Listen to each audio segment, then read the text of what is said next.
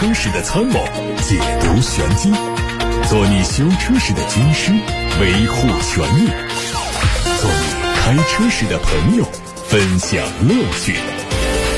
调频九二七，傍晚六点半，董涛说车，只和车友在一起。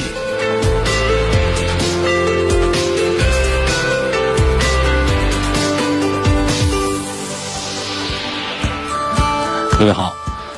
欢迎每天晚上六点半到七点半听董涛说车，我是董涛。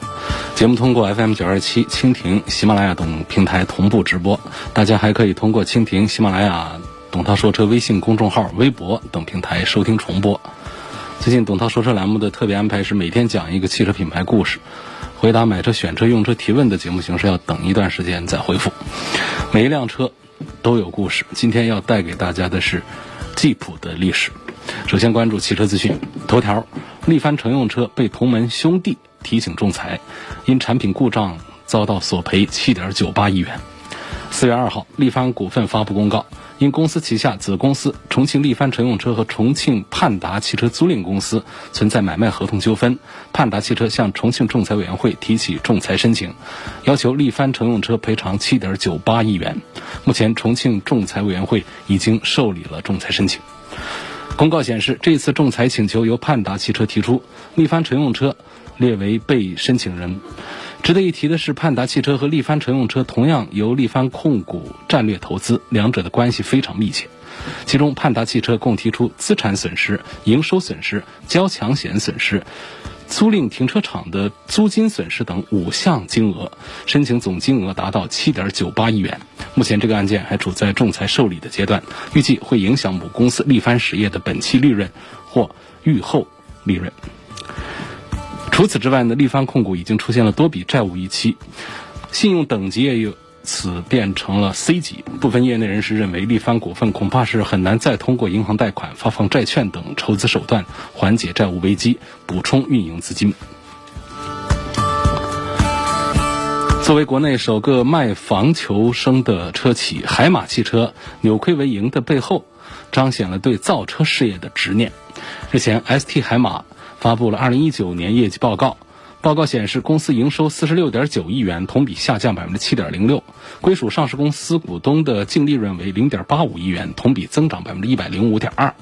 和2018年。十六点三七亿元，二零一七年的九点九四亿元相比，公司四年来首次盈利，实现扭亏为盈，成功解决了退市危机。对此，海马方面表示，公司从去年初已经提出优化资源配置、盘活存量资产、处理闲置资产、增加公司现金流等在内的多项方案。同时，海马强调。成功扭亏有利于海马汽车加强主业聚焦、优化企业现金流，体现了海马坚定不移发展主业汽车的决心。路透社报道说，东风汽车集团一位管理人士表示，公司正在和标致雪铁龙集团 PSA 进行谈判，重新讨论它减持 PSA 股份计划的可能性。标致雪铁龙的股价因受到新型冠状病毒疫情冲击，已经大幅度下跌。上述高层人士表示，这和标致雪铁龙与 FCA 的合作合并谈判密切相关，因此目前还在和 PSA 进行密切的谈判。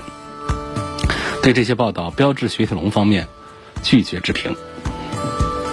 媒体说，丰田宣布召回部分2020款的丰田汉兰达 SUV，主要原因是在配备3.5升 V6 发动机的车型上，发动机控制单元可能会发生错误，导致车辆在自动启停功能期间切断燃油供应。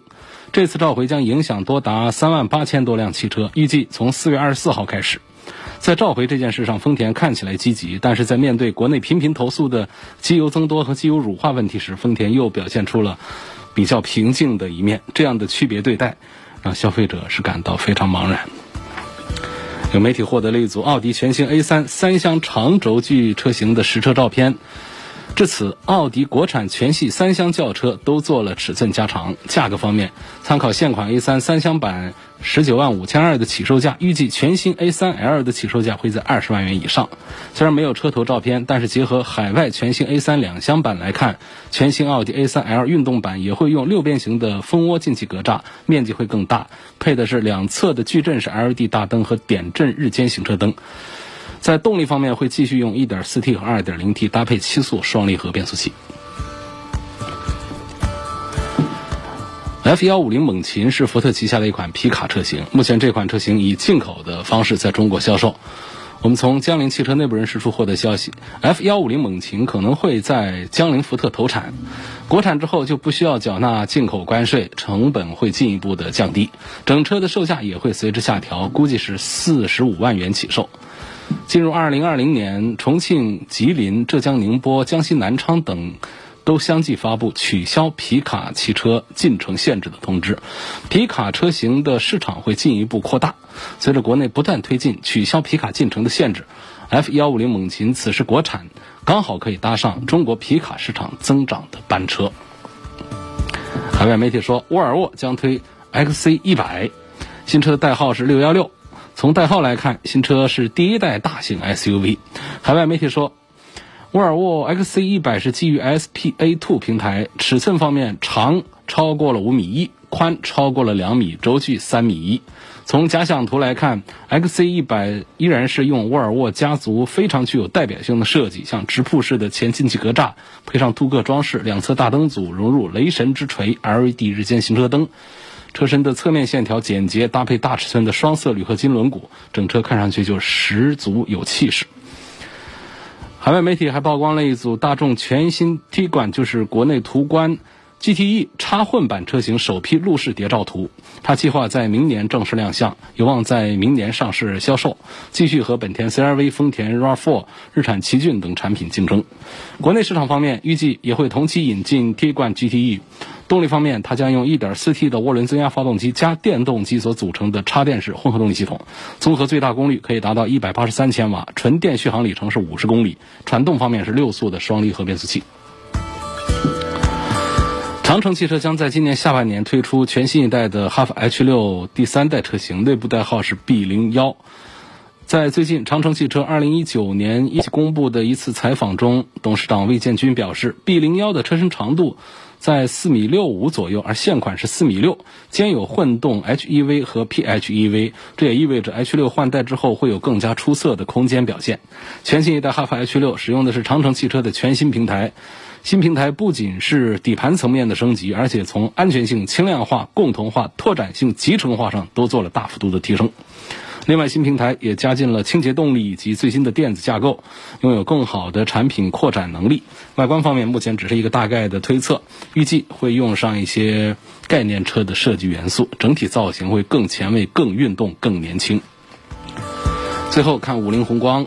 那五菱宏光 mini EV 的部分参数已经在网络上流传。这个车的 NEDC 工况下续航里程分别是一百二十公里和一百七十公里，这两个不同的版本。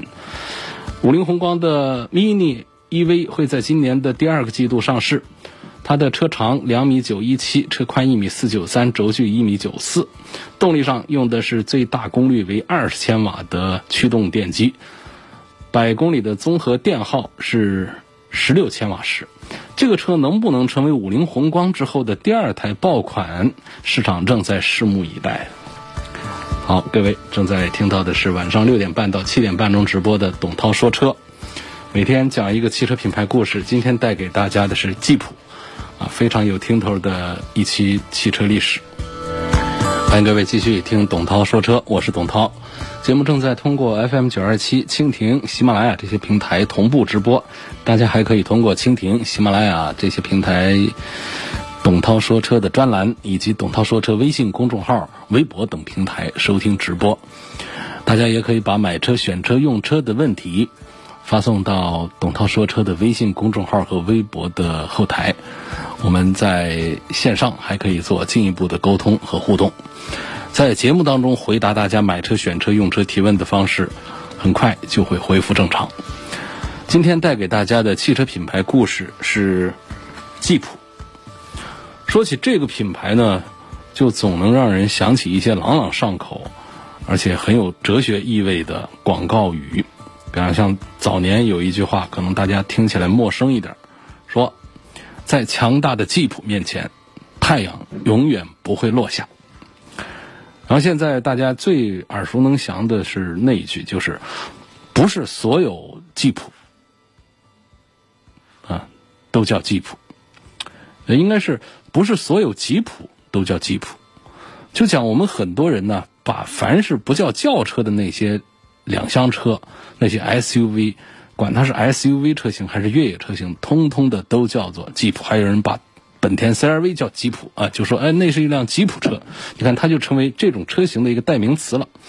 所以呢，呃，吉普它就在中国市场上推出了这么一句广告语：不是所有吉普都叫吉普。吉普总是在用自己的方式向世人展示它独特丰富的品牌内涵。呃，快八十年了，这个从硝烟中诞生的品牌走进了和平年代，但是他身上的那份原始的、无所畏惧的野性一点没减，真正是践行了七十多年把一件事做彻底的理念。那毫无疑问呢，这是一个让人心存敬畏的品牌。吉普的车型呢，常常是被看作是硬派越野的代表。那么，在吉普的车迷们看来，跋山涉水都是小儿科啊，同时也是有趣的事儿。冒险从来都是吉普精神的一部分。在二战中英勇的表现，更是为他增添了不少传奇色彩。如今，吉普仍然是保持着旺盛生命力，成为汽车品牌中一道很酷的风景。所以，跟大家分享这么一个很酷的品牌的历史点滴，确实是非常有趣。一九三九年九月，德军对波兰发起了闪电战，随后英法对德宣战，第二次世界大战正式全面爆发。利益受到威胁的美国不可避免地卷入战争。除了战斗机、坦克、潜艇等常规作战武器，军队同样需要一批能够应付各种恶劣路况的汽车，来用于侦察呀、运输啊这样的用途。面对军方苛刻的条件，包括通用汽车在内的一百多家汽车制造商，都只能无奈选择退出竞标。那最终有三家公司应了标，一家是福特，还有两家大家听起来就很陌生，一个叫。班塔姆还有一个叫威利斯，那威利斯就会成为我们今天话题当中的主角了啊！好，总之呢，就是呃，经济很萧条，让这个班塔姆的销售是远远低于预期，他就很快陷入了困境。这个时候，二战开始了，按照当时三个厂家的实力，从弱到强，那班塔姆是排在最弱的位置，所以这个小厂家班塔姆呢。他很积极，他迫于生存呢，他第一个向军方递交了样车，那福特都还没来得及交呢，他交了。那么在班塔姆的内部测试中，他们的车型是完全超过了军方定下的标准。但是让班塔姆这家公司没想到的是，军方以他们规模太小为理由拒绝了签合同，就是认为他们你没有大规模生产的能力啊，我这打仗我得需要多少这个军用汽车呀，所以拒绝跟他签订正式的生产合啊合同。那么拒绝也就拒绝了吧，让这班塔姆这小公司感到特别生气的是什么呢？就是美国军方在没有获得自己同意的情况下呀，就把这个样车的图纸给了福特和威利斯。你看这事做的就不厚道呗。说班塔姆提抗议没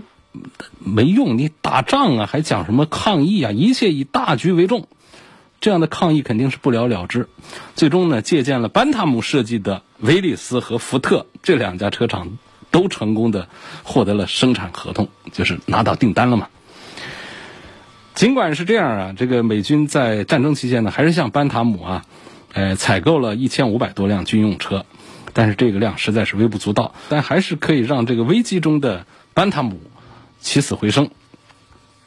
有趣的是呢。当时福特同意完全按照威利斯的技术标准和图纸来生产这个军用吉普车，确保两家公司生产的这个零部件呢都可以互换通用嘛。而这个威利斯呢，这个同时承诺，呃只要福特把生产的吉普车全部供给军方，那就无偿的向你提供这个设计图纸啊、技术资料。那后来呢，福特把生产的车型都命名叫做。G P W 这个 W 就指的是威利斯。事实上啊，福特对参与战争生产的热情是不高的，因为呃，亨利·福特他是个反战主义者。但是呢，这个福特具有大规模生产能力，这是班塔姆和威利斯都不具备的。所以说，呃，据说是这个军需处的高层和福特高层进行私下接触，说服对方参与到这个项目当中来，福特才开始呃造军用车的。所以，如果说你是一个吉普迷或者是军事迷，那么一定会对吉普车在二战中的英勇表现有所耳闻。不少军用吉普在战争中的佳话一直流传到现在，很多人更是把吉普看作是美国最亲切的战场形象大使。需要提前说明的就是，在一九五零年之前，吉普泛指所有的美式吉普车。那它不是一个具体的品牌，是到一九五零年之后，这个称号才被威利斯注册成为专属商标啊。后面我们会详细介绍。吉普车不仅是美国大兵的好战友啊，它看似无所不能，呃，这样的一些功能也是备受其他盟军青睐。在二战爆发不久之后，吉普车就开始登陆到英国。那这些车最初都是把整车啊装进木箱子海运到英国去的。那么这个过程当中呢，就经常受到德军的中途袭击啊，损失惨重。到一九四三年，盟军就改变了运输策略，就把这个吉普车啊先拆卸，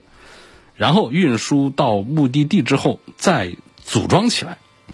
为了提高组装效率啊，英国军方不断的扩充组装工厂的机构和规模，一度从最初的十二家迅速扩充到三十九家。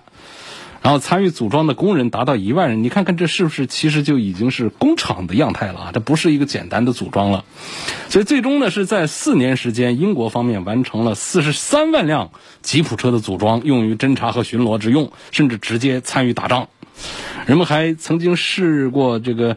把特制的轻型吉普车装上降落伞，直接空投啊，呃，很多故事了。在战争期间呢，军方往往会根据实际需求造一些特别版的吉普车，比如说1943年推出的半履带式的吉普车，可以在大雪覆盖的高寒地区工作。那还有大部分的吉普车，这个都没有针对这个恶劣天气的保护设计。虽然在夏天有顶棚可以呃遮挡烈日，但是到了冬天，因为它不没侧门嘛，它没有封闭嘛，这车身它就冷啊，士兵们在里头就很很难受。所以呢，这个这些缺陷呢，呃，都是很明显的，但是没有掩饰住这个吉普车在二战中堪称伟大的表演。士兵们甚至是调侃说，他除了这个烤蛋糕，其他什么都能做。可见，不管再多的赞美，这个给予吉普也不为过。到第二次世界大战结束的时候，美国已经把六十多万辆吉普车装到集装箱运到世界各地，所以吉普因此被列为租借法案发往反法西斯盟国的头号战略物资。关于二战中吉普车的花絮还有很多啊，其中就包括像缅印战区美军总司令呃约瑟夫史蒂威借助吉普车穿过热带雨林，把中国远征军的几个师和一帮战争难民奇迹般的从缅甸撤到印度。我们说了那么多吉普车在盟军眼中的这种赞誉、这种作用、这种评价，那么在敌军眼中，这吉普车又是怎样的呢？啊，一九四四年，德军曾经是缴获了近六十辆吉普车和卡车，他们试图利用吉普车深入盟军后方，可机关算尽呢，还是露出破绽。有一个小分队，四个人同时挤在一辆吉普车上，被盟军识破了，因为很少他们的吉普车上会坐那么多人的。啊，一般都坐两个人，前排一边一个，后边放武器啊，放东西。他坐四个人，就是就是这这个敌军呢，德军呢，他不会用这个呃美军、英军的他们的这个吉普车作为武器来使用。有趣的是呢，盟军呃也用缴获的这个军用车对德方进行这个渗透，像这个德方用的车呢，就是 VW 八二。那么同时呢，意大利军队呢也意识到吉普车的作用很大，所以在北非作战期间呢，他们做一个决定：士兵只要能完整的缴获一辆吉普车，我就奖给你两千里拉。嗯，所以在一定程度上就反映出吉普车它在战场上的军用价值和对这个对手的威慑。在吉普车诞生的过程中呢，有大量的人员和组织机构都参与其中。无论说谁创造了吉普车。对其他任何一方其实都不公平，但是在二战结束之后啊，这个威利斯的宣传部门却一直对外强调自己是吉普车创始者的地位，所以这自然是招来其他厂家的不满。大家应该能想到，最不满的应该是谁？对，就是那个最小的公司，最早提出来的、最早这个交标书的、出图纸、交样车的那个小公司——班塔姆公司。那当然，班塔姆不愿不愿意啊，不干的。他明明这个车是我设计出来的，只是我没有被。美国军方这个采购，然后拿着我的图纸是非法的拿走我图纸，你生产的，怎么说这车是你的呢？这这个班塔姆当时是唯一真正按流程完成投标的公司，理应是分到更多订单，但是最后只能跟威利斯啊、福特平分小批量订单，所以这种巨大的心理落差带来的伤害是可想而知的。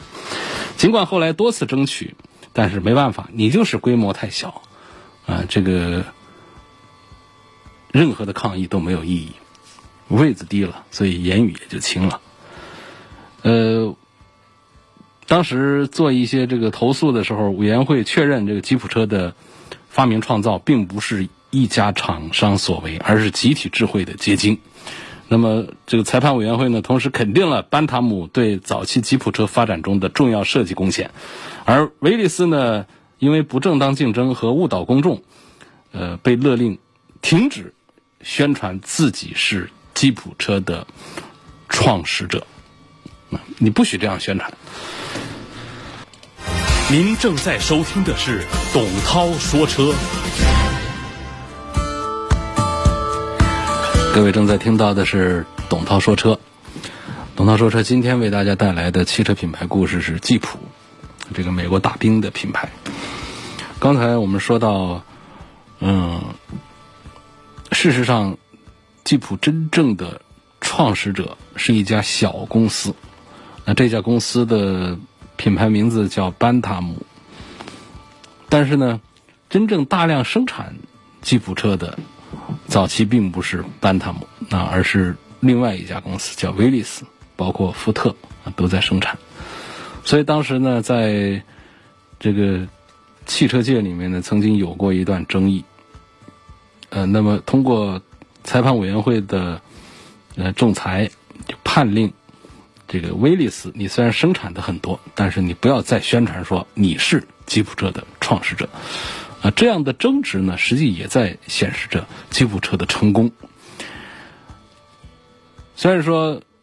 班塔姆对吉普车的贡献最终是得到了公认，但是不能挽救。处在困境中的他，一九四六年，班塔姆只能是依靠生产拖车维续生存。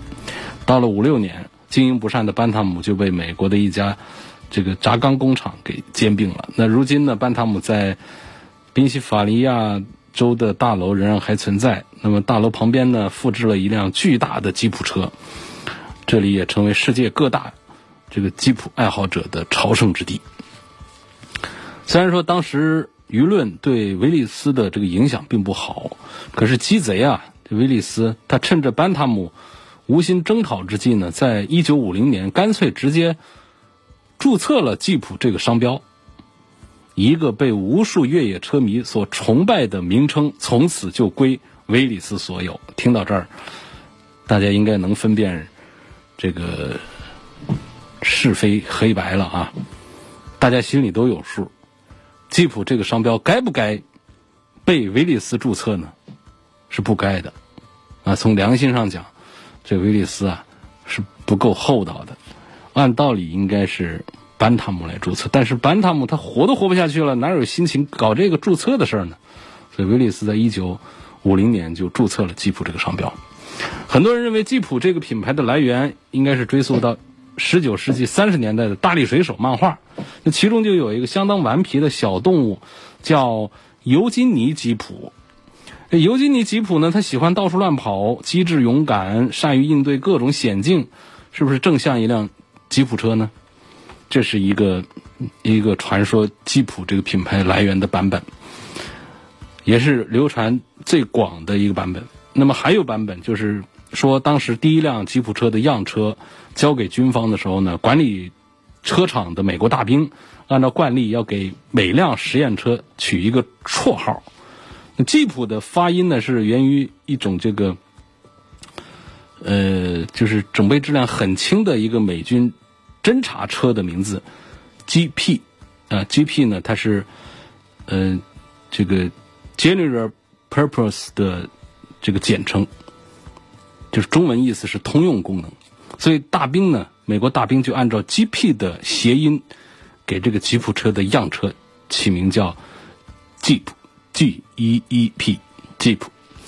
除了刚才提到这个大力水手版本，还有 GP 版本。关于吉普的名称的由来，民间还有第三个版本，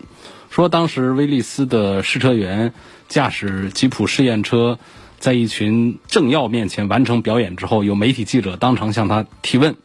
请问您怎么称呼您的爱车？”这个试车员脱口而出：“吉普。”那随后呢，这个记者就在刊发的文章配图上标明这个车的名字叫吉普。在流传的多个版本中，吉普的名字因为这个尤金尼·吉普的可爱形象得到更多人的肯定。这样的解释呢，似乎也最合理啊，所以似乎也流传最广泛。那不管怎样呢，我们必须清楚，在威利斯注册吉普这个商标之前，吉普是所有战时美式吉普车的统称。直到一九五零年，这个名称才属于。从法律意义上才属于威利斯，所以说现在，呃，这个吉普厂家在讲述自己的起源的时候，总是要先从早期的威利斯 MA 和 MB 军用车讲起。那事实呢，就是应该要比这个这些要更早一些的。那么早在一九四二年呢。呃，威利斯就已经意识到吉普车很可能日后会成为民用市场的流行产品，就像他在军用车领域的强大号召力一样。所以在战争结束之后啊，威利斯就迫不及待地用“吉普车缔造者”的口号为自己造势。虽然这个做法招来班塔姆的不满，但还是能够反映出这个威利斯啊，他是个善于做生意的人。呃，他。捕捉这个商机的敏锐度，确实是要比班塔姆要强得多。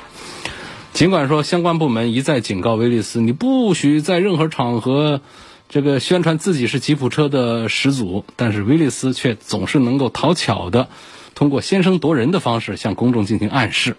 啊，你看，我们来看他的广告语，他说：“我回来之后有一个广告语这样写的：我回来后一定要买一辆吉普。”那绝对是很棒的运输车，啊，一大群好马也不是吉普的对手，等等，就仿佛这个吉普车就是威利斯自家独有的产品。在战后到五十年代初期，威利斯在还没有注册吉普商标之前，他推出的产品种类就已经初具规模，而且市场反响都还不错。当然，他和当时的福特相比呢？这个威利斯在家用轿车方面还是相对弱势的，硬派越野产品才是它的主打。不过，单从转型来看，威利斯确实是很成功的。在上世纪五十年代初期，成功转型的威利斯呢，还有一件划时代意义的事情，就是对这个这个呃吉普的这样的一个这个收购，就是除了这个商标注册之外，就是在一九五三年。啊，这个亨利·凯瑟公司以六千万美元收购了威利斯奥弗兰多公司，然后新公司正式被命名叫做威利斯汽车公司，并且深入的进行研发，然后为吉普日后丰富的产品线打下了基础。那么，我们回顾完了威利斯在成功注册吉普商标十年之后的发展，可以看到。吉普系列的车型仍然是不算丰富的，当然它才刚刚起步。在这十年间，它的广告语啊，就一直在变。这个从在强大的吉普面前，太阳永远不会落下，到能带你去任何地方，都可以感受到吉普越来越贴近人们的日常生活。所以这种转变是发展过程中的必然产物。早年的吉普车型，也就是威利斯 MB。在战场上是来去自如，如履平地啊，可以说无所不能，是盟军士兵的好朋友。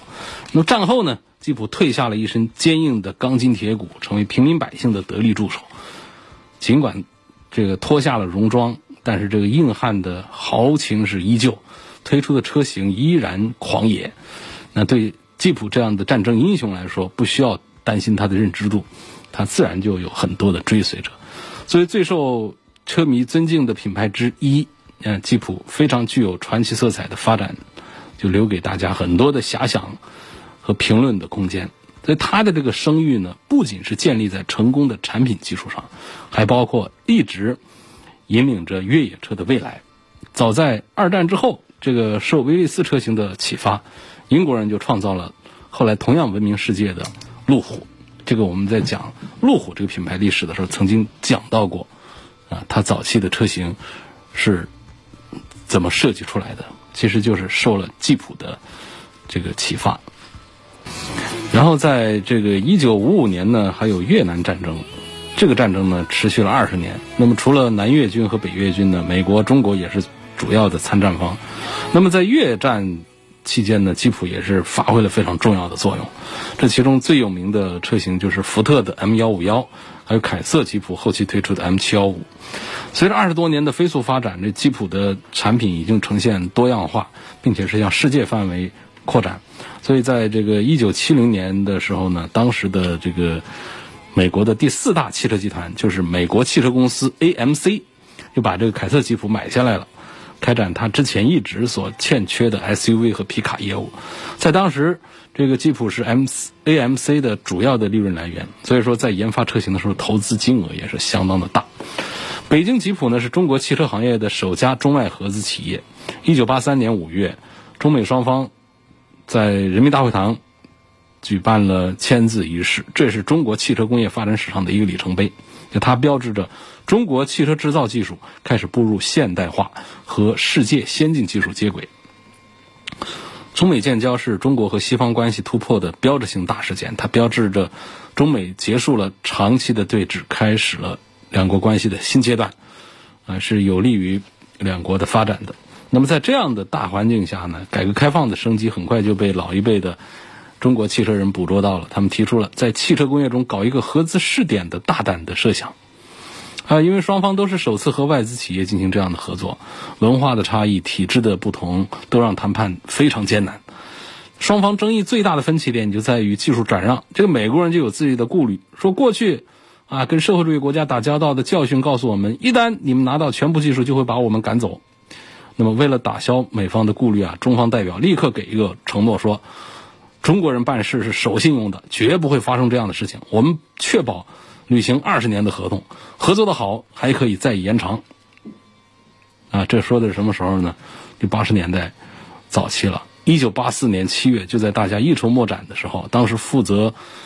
国家外经贸事务的国务委员陈慕华女士在访美期间呢，通过细致的走访，她认为投产不久的第二代切诺基，呃，就很适合引进中国来。那么，为抢在十月一号国庆节之前产出第一批车向祖国献礼，啊，工人们在美美方技术人员的指导下日夜奋战呐。一九八五年九月二十六号，北京吉普公司门前是锣鼓喧天。彩旗飘飘，人们以中国传统的方式隆重迎接中美合资的第一批新生儿诞生，就是这个这个吉普车。那么在新公司成立之初，时任美国副总统老布什也曾经访问北京吉普。老布什有一个题词说，呃，写的是祝愿这个重要的合资经营企业一切顺利。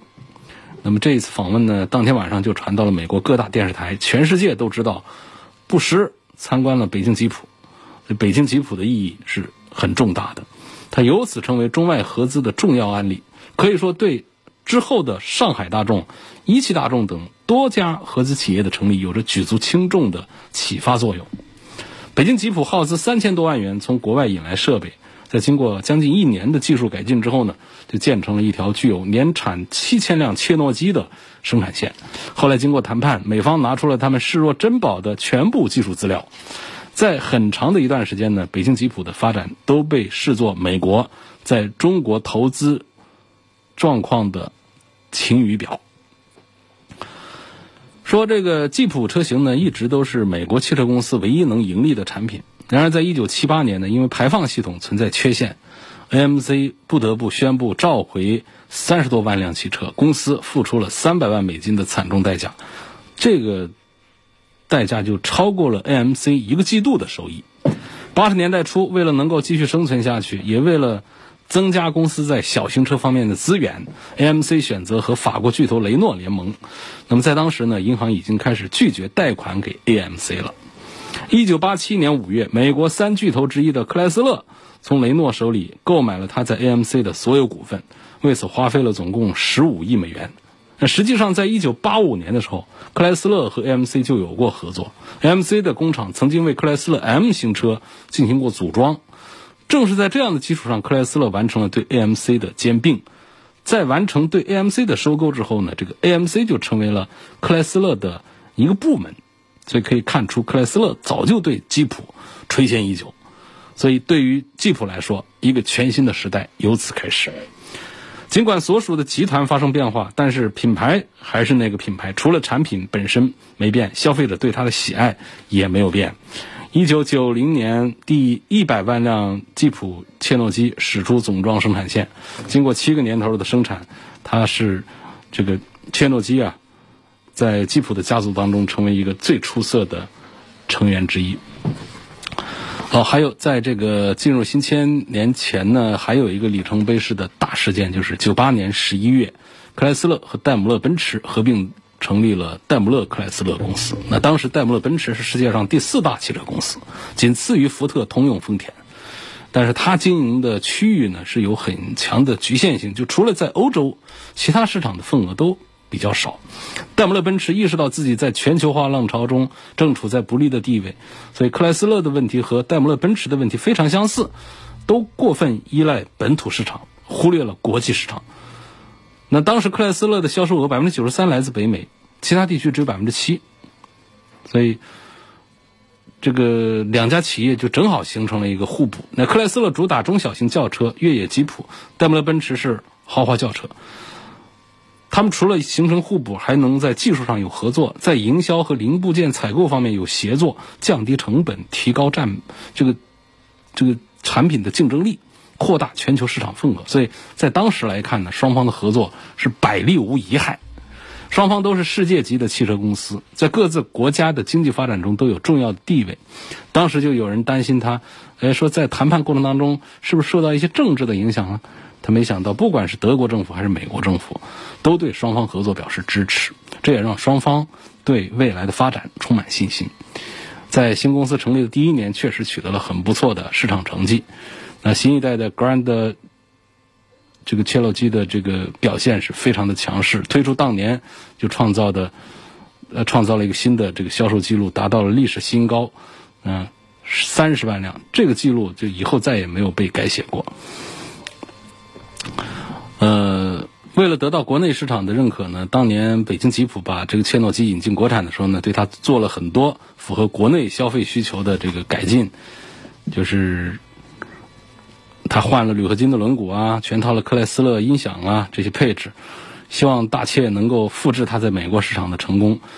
但是因为它的油耗太高，还有当时中国消费者对 SUV 车型 SUV 文化的认识不高啊，很浅，所以。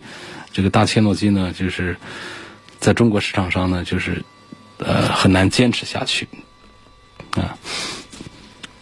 北京吉普，包括北京汽车制造厂还不停的推新车，所以这个曾经风光无限的切诺基就逐渐的淡出了人们的视线。呃，北京吉普虽然说还想坚持，但是已经无法挽回这个车型老旧、技术落后的局面。那么像本田 CR-V 这样的适合家用的 SUV 又不断的涌入中国市场。所以就给这个北京吉普带来了巨大的冲击。呃，在中国市场的这些发展呢，我们就不再跟大家多讲了。目前，呃，在吉普的这个展厅当中呢，呃，像这个牧马人仍然还是卖的最好的，那是他们家唯一赚钱的一个产品了。牧马人底下有这个，呃。几个系列，像这个罗宾汉呐，嗯，这样的都还是在早期最早推出来的。其实这个在近期呢，近几年呢，还有像指挥官呐、指南者啊、自由客啊这样的一些待客时期推出的产品。我们因为节目时间有限呢，就不跟大家一一的做介绍了。总之，吉普有七八十年的历史，啊，一直在用自己的这个传奇式的这个发展，诠释品牌独特的一种内涵和气质。跟其他品牌不一样的就是，它很难说清到底是属于谁啊，就是吃百家饭长大的那种品牌了。威利斯、凯瑟吉普、AMC、克莱斯勒多个阶段都拥有过吉普。那不管公司怎么转变，吉普还是那个吉普，真正践行了七十多年只做一件事的这么一个理念。这也是就纯粹的越野精神和永不妥协的坚持，让人们对这个品牌是心生敬畏的。这也就是吉普的情怀。感谢大家收听晚上六点半到七点半中董涛为大家带来的《董涛说车》。错过收听的，可以通过“董涛说车”的微信公众号、“董涛说车”同名微博，以及蜻蜓、喜马拉雅的“董涛说车”专栏收听往期节目的重播音频。